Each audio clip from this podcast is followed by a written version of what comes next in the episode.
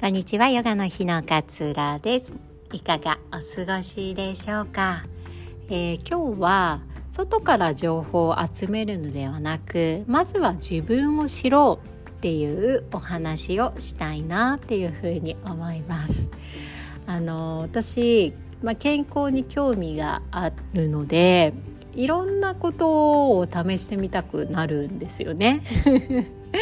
あのなんかこうテレビとかでやっぱりこれがいいって言われたらそれ試したくなるし納豆1日3パック食べるといいよってあ今のは冗談なんですけど 納豆1パック1日3パック食べた方がいいよとかってもし言われたとしたら絶対それ試してみたい。だっていいんでしょ？って思ってしまうタイプなんですよね。でいろいろなこう情報をキャッチすることがもともと好きなので、まあ、いろんな本読んだりね雑誌読んだりしてあ今こういうのが流行ってるんだとかあこういう食べ物が上陸してきてるんだ海外からとかねなんかそういうのをこう集めるのが結構昔からこう好きだったんですよね。なのでなんかあれを取り入れてもこれも取り入れてあっちもいいって言われてるんだったらこれもやってみるか みたいな感じでまあいろいろこ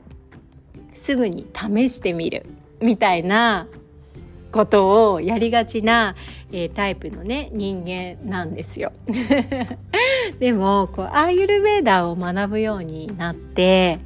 アイルベーダーってすごくこう個性を尊重するもの医学なんですよね。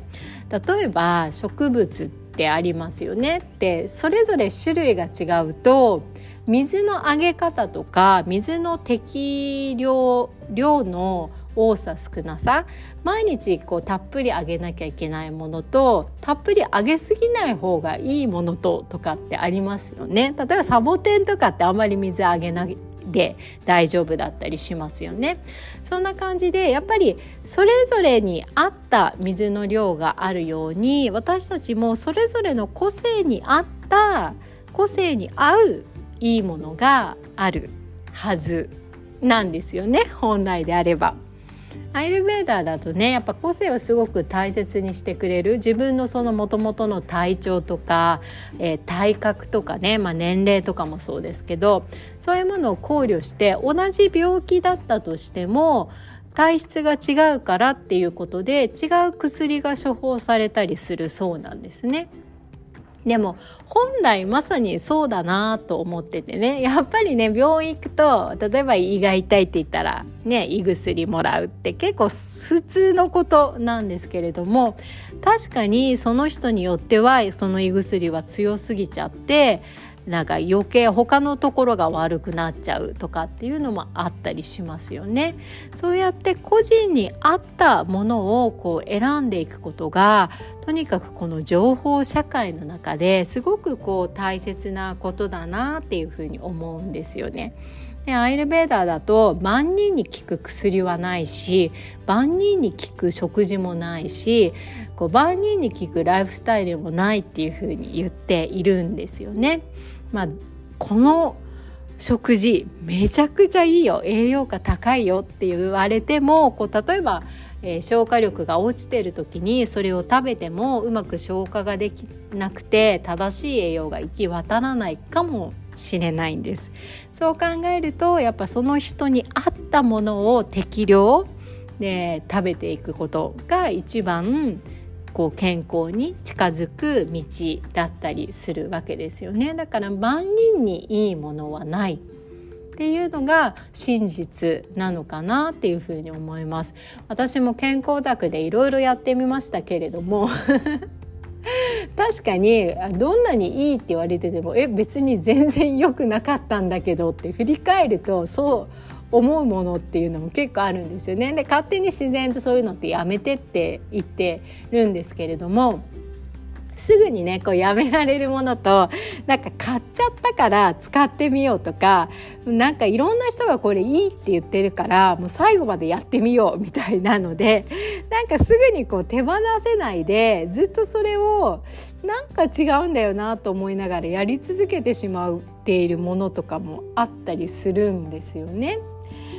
なのでやっぱ外にこう情報を求めるんじゃなくて自分の体質とかって自分が一番よくわかるわけだから外に情報を求めるんではなくて自分の内側をまずは知ることが健康への何よりの近道だよなっていうふうに思っているんです。で自分のねことっていやそうは言っても意外と分かんないよ自分自身でって思う方もいらっしゃるかもしれないんですけれども自分にねこうたっぷり目をかけてあげるっていう経験をしてきてない人のがほとんどだと思うんですよ。どちらかというと私たちは外に対して目が向いているから例えば家族のケアをしよう子供のケアをしようとかっていうのってすごいこう慎重に見ていたりするのに自分自身に対して 目を向けるってことって意外とおざなりになっていたりするんですよね。そうすると外からの情報をたなたもうすぐに鵜呑みしてね私みたいにただこうやってみる。でそれがいいと思って本当は良くないのに信じ込んで続けてってしまうみたいなことが起こり得るんですよね。でも自分に目をかけてあげてしっかりと自分のことを知っていればあいいって言われててもこれは多分私の体質には合わないなとかねあのいいって言われてるけれどもこれは自分には必要ないなみたいな風にこう分かってくるんですよね。そうすると自分のこうセンサーが磨かれるから自分の中でこうねいろんなことが精査できるようになってくるんですよね。そうすると情報に振り回されなくなる。これが結構ね大切なポイントかなっていうふうに思ったりします。自分にとって本当に必要なことを学ぶ。なので私たちってすごい忙しいじゃないですかぶっちゃけ。忙しいですよね毎日。毎日忙しいから本当に必要でないものは潔くやめていけばいいと思うんです。で本当に残った。これは自分にとって必要だなっていうものをやり続けていく。